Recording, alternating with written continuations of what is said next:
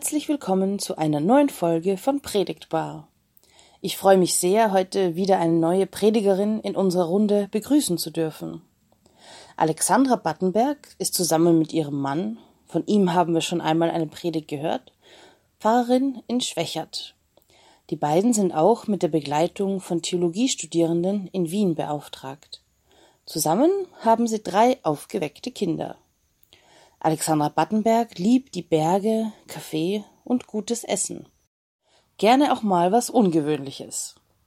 Studiert hat sie Wirtschaft, Psychologie und Theologie. In ihrer heutigen Predigt spricht sie über das Beten, wie schwer es uns manchmal fallen kann, Zeit und vor allem Ruhe dafür zu finden. Sie erzählt von der kleinen Stimme in uns, die uns manchmal sagt, das bringt doch eh nix. Sie erzählt von Vertrauen in Gott und was das alles mit uns ganz persönlich tun kann. Ich wünsche euch viel Freude mit dieser spannenden Predigt. Wir hören uns nächste Woche wieder. Der heutige Lesungstext stammt aus dem Lukas-Evangelium, Kapitel 11 und die Verse 5 bis 13. Dann sagte Jesus zu seinen Jüngern, Stellt euch vor, einer von euch geht mitten in der Nacht zu seinem Freund und bittet ihn.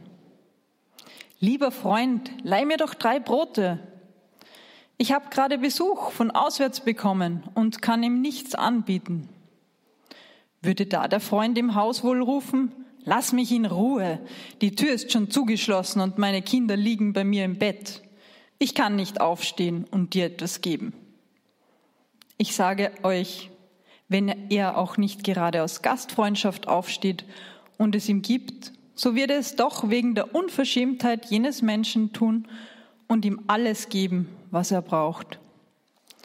Deshalb sage ich euch, bittet und ihr werdet bekommen, sucht und ihr werdet finden, klopft an und es wird euch geöffnet. Denn wer bittet, der bekommt, wer sucht, der findet. Und wer anklopft, dem wird geöffnet. Ist unter euch ein Vater, der seinem Kind eine Schlange geben würde, wenn es um einen Fisch bittet? Oder einen Skorpion, wenn es um ein Ei bittet? So schlecht ihr auch seid, ihr wisst doch, was euren Kindern gut tut und gebt es ihnen. Wie viel mehr wird der Vater im Himmel denen, den Heiligen Geist geben, die ihn darum bitten. Herr, dein Wort ist unseres Fußes Leuchte und ein Licht auf unserem Weg. Halleluja. Herr, großer Gott, lieber Vater, bitte segne jetzt Reden und Hören durch deinen Heiligen Geist. Amen.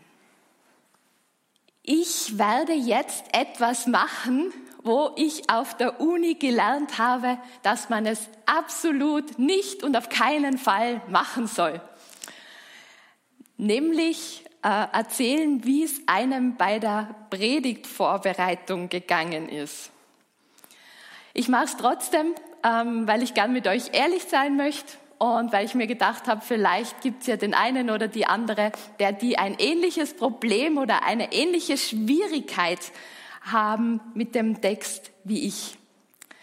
Also manchmal ist es so, wenn ich den Predigtext lese, der für den Sonntag vorgeschlagen ist, laut dem evangelischen Kirchenjahr, dann denke ich mir, ja, super, ich kann es kaum erwarten, bis ich da auf die Kanzel steige und was dazu sagen kann. Da geht mir das Herz über.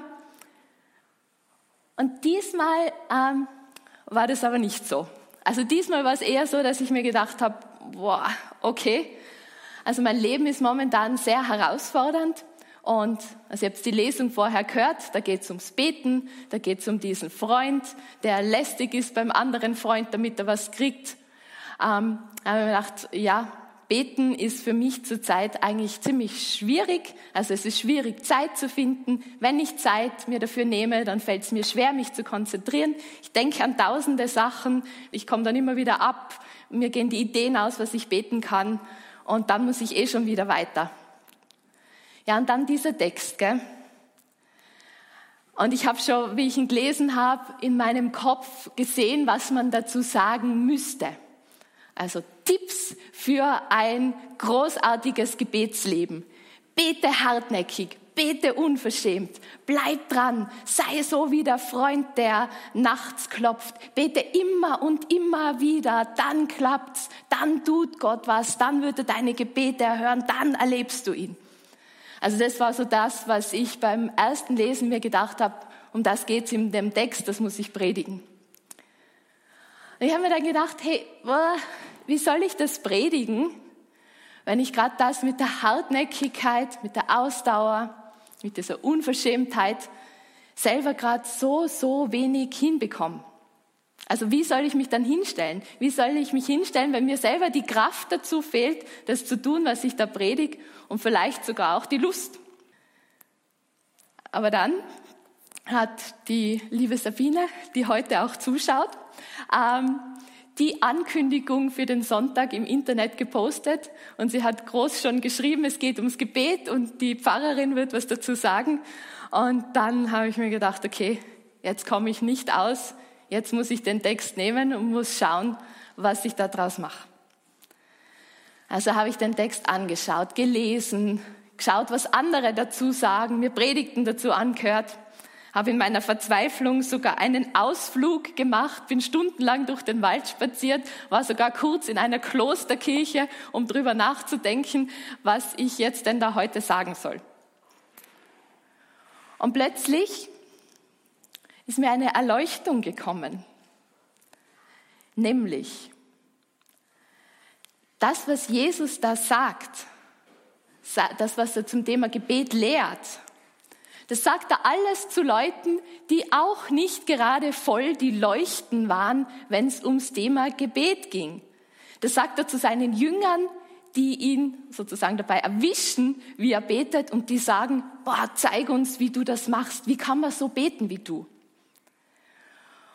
Und die Aussage von diesem Text ist nicht, streng dich an, bete so hartnäckig wie du kannst, sondern Jesus räumt in diesem Text, in dieser Lehre, mit zwei Hindernissen auf, die es uns wahrscheinlich allen schwierig oder schwer machen zu beten. Und Jesus tut es, weil er will, dass wir alle so richtig Lust bekommen aus Beten. Deshalb heutige Predigt zwei Hindernisse zum Thema Beten und was helfen kann, die aus dem Weg zu räumen. Hindernis 1. Das Hindernis 1 ist eine kleine Stimme in unserem Kopf, die sagt, es macht doch keinen Unterschied. Es macht doch keinen Unterschied, ob du betest oder nicht. Beten bringt's doch eh nicht. Ich glaube, deshalb erzählt Jesus diese Geschichte von dem Besuch. Also von dem der Besuch bekommt, überraschend. Und er hat dann nichts zum Essen daheim. Also damals war es üblich, dass man selber gebacken hat und man hat halt für den Tag gebacken und am Ende war es dann vorbei und am nächsten Tag hat man wieder gebacken. Und es war auch durchaus üblich, dass abends noch ein Gast kommt man ist. Man kann sich vorstellen, vielleicht nicht so gerne in der Mittagshitze äh, herumgereist, sondern wenn, hat man die kühlen Abendstunden genommen und ähm, dass man dann eher spät in der Nacht kommt, das war auch nicht unüblich. Und die orientalische Gastfreundschaft, die gebietet, dass man den Gast verpflegt. Drei Brote, das ist so ungefähr das, was ein Gast so braucht. Das heißt, der, der da Besuch bekommt, unerwartet, der ist jetzt nicht in einer lebensbedrohlichen Lage, aber es ist schon so ein bisschen unangenehm, ein bisschen peinlich. Man kann sich vielleicht da die Verzweiflung vorstellen, die der hat. Aber ich meine, also trotzdem mitten in der Nacht kommen und da anklopfen, den Nachbarn aus dem Bett klopfen, das ist schon ziemlich dreist. Also oft haben die Leute im gleichen Raum geschlafen, manchmal die Tiere auch noch dazu. Also da den Nachbarn rausklopfen, das bringt das ganze Haus schon ziemlich in Unordnung, muss man sagen. Also, weiß nicht, wenn ich mir kurz vorstelle, dass einer von meinen Nachbarn nachts, Mitternacht vor der Tür steht, einmal läutet und irgendwas will, Also falls jetzt jemand von den Nachbarn zuschauen sollte, bitte probiert das nicht aus. Ihr möchtet nicht sehen, was da passiert, außer es ist ein absoluter Notfall. Genau. Aber der Punkt, den Jesus macht, der ist, der Mann bekommt das Brot, was er braucht. Also eben weil er fragt. Er bittet, er sucht, er klopft. Und er hat Erfolg damit, ihm wird gegeben, er findet, ihm wird geöffnet. Und Jesus sagt, er bekommt es einfach deshalb, weil er seinen Freund fragt. Also die Aussage schlicht und ergreifend ist, Fragen bringt etwas. Und dass der Freund ihm das Brot vielleicht nicht aus reiner Freundlichkeit geben möchte, sondern weil der andere unverschämt ist, das macht den Punkt einfach nur noch deutlicher. Also Fragen bringt etwas. Das ist der Punkt von dieser Geschichte. Also Anmerkung, der Punkt von, dem, von der Erzählung von dem Gleichnis ist nicht, nicht, dass Gott uns nicht helfen will und dass er uns nur dann hilft, wenn wir unverschämt genug sind. Ähm, mehr dazu gleich später. Also, sondern der Punkt ist, beten, fragen bringt etwas. Und zwar immer. Und ich bin da gestern so in der Klosterkirche gesessen, haben mir das so angeschaut, haben mir das so durchgelesen. Und dann habe ich mir gedacht, okay, jetzt mache ich mir einfach einmal eine Liste von Dingen, wo ich frustriert bin, weil da nichts weitergeht. Also wo ich vielleicht gar keine Lust habe mehr dafür zu beten, weil ich mir irgendwo in meinem Hinterkopf denke, ah ja, das bringt ja eh nichts, da wird sich nie was ändern. Mein Notizbuch rausgeholt, habe angefangen, meine Liste zu machen, meine Beschwerdeliste für Gott sozusagen. Und das Interessante war, bei vielen dieser Punkte, und das waren ein paar Punkte, bei vielen dieser Punkte habe ich beim Schreiben gemerkt, dass da ja doch was passiert. Also manchmal oder oft nicht so schnell, wie er hofft, manchmal auch ein bisschen anders, als ich mir das wünsche. Aber bei ganz, ganz vielen Punkten habe ich bemerkt, da ändert sich ja bereits was. Und zumindest bei mir war es so, während ich da diese Liste gemacht habe, habe ich gemerkt, ich kriege neue Lust aufs Beten. Eben weil Jesus sagt, Fragen bringt was. Also frag einfach. Im Wissen, dein Freund wird aufstehen und dir helfen. Einfach weil du gefragt hast. Beten wirkt. Also, das ist das erste Hindernis, diese Stimme, die so sagt, naja, beten bringt es ja eh nicht. Ist doch egal, ob man es tut oder nicht. Zweites Hindernis, das habe ich einmal überschrieben mit, vielleicht kann ich Gott nicht ganz vertrauen. Also auch dieses zweite Hindernis ist so eine kleine Stimme in uns drinnen, die sagt, naja, können wir Gott wirklich vertrauen? Also wirklich? Und beim Beten ist es ja so, beim Beten öffne ich mich für eine andere Wirklichkeit. Also ich lege mein Leben vertrauensvoll vor Gott hin. Ich öffne die Hände, die vielleicht irgendwas krampfhaft festhalten wollen, was gar nicht gut ist. Und ich empfange von Gott das, was er mir geben will. Ich bete, dein Wille geschehe, wie im Vater unser.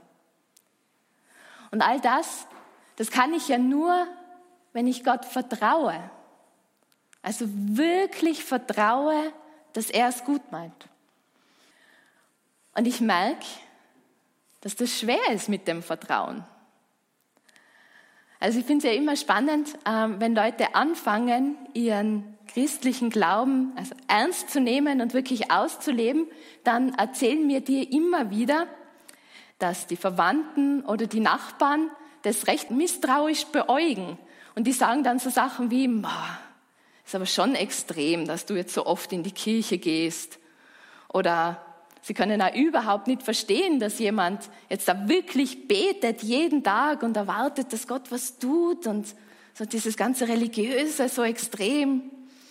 Und das ist spannend, weil Herr und Frau Österreicher haben ja, glaube ich, nicht prinzipiell was gegen Glauben. Aber könnt mir dann auch gern widersprechen hinterher, aber ich habe das Gefühl, in Österreich ist es wichtig, dass der Glaube so in einem überschaubaren Rahmen bleibt. Also zum Beispiel zu Ostern und zu Weihnachten. Also es darf den Alltag jetzt nicht zu sehr irgendwie beeinflussen. Man muss ja selber schon die Kontrolle über sein Leben behalten. Also Gott, der darf gern Berater sein, der darf Tröster sein, der darf auch einmal Feuerwehr spielen, wenn es brennt. Stichwort, jetzt hilft nur noch beten. Aber wenn es dann so um Dinge geht wie Gott ist der König und will auch der König sein in unserem Leben, also bestimmen, wo es bei uns lang geht, entscheiden, was gut für uns ist. Also da haben dann viele, da wird es dann für viele richtig unangenehm. Weil, also, wenn Gott jetzt König ist und in meinem Leben bestimmen darf, ähm, wer weiß, was er dann anstellt, oder? Also, was ist, wenn Gott in meinem Leben bestimmen darf und er mein ganzes Geld spendet und ich die zahnlose Frau von nebenan heiraten muss? Also, was, man weiß ja nicht, was da passiert, wenn man ihm ganz vertraut. Also Vertrauen fällt schwer. Mir übrigens auch. Und denen damals ging es vielleicht auch so. Und deshalb liebe ich das Beispiel so, was Jesus da bringt. Auch als Mama finde ich das eigentlich recht lustig. Stellt euch einmal vor, meine dreijährige Tochter kommt in die Küche und sagt, Mama, ich habe Hunger. Und ich drehe mich dann um zu ihr und sage, oh, ja, mein Schatz, das verstehe ich. Da hast du eine Schlange oder einen Skorpion. Also das ist genau das Beispiel, was Jesus da bringt. Also wobei, ganz lustig ist es eigentlich nicht, weil, wie ihr wisst, beide Tiere können tödlich sein. Von daher niemals, also niemals würde ich das als Mama tun. Meinem Kind, was Hunger hat, eine Schlange geben oder einen Skorpion. Und Jesus sagt, ja, überlegt's einmal. So schlecht, wörtlich sagt er, so schlecht ihr auch seid, ihr wisst doch, was euren Kindern gut tut und gebt es ihnen. Schlangen gehören da nicht dazu, Skorpione gehören da auch nicht dazu und manche Dinge bei unserer Umfrage vorher auf Mentimeter gehören da vielleicht auch nicht unbedingt dazu bei den Dingen, die uns gut tun. Also sogar wir, wir Eltern, wir menschlichen Eltern, kriegen das meistens richtig hin. Und Jesus sagt, hey, habt Vertrauen. Wenn ihr das hinkriegt, wie viel mehr kriegt es dann euer Vater im Himmel hin? Euer guter und vollkommener. Also Gott ist gut und Gott meint es gut mit uns und er gibt uns gute Dinge, sagt Matthäus in der Parallelstelle oder zum Beispiel den Heiligen Geist, sagt Lukas in der heutigen Lesung. Den braucht man nämlich für Vertrauen und Beten ganz besonders. Also Gott ist gut und Gott gibt uns Gutes. Auf das können wir vertrauen.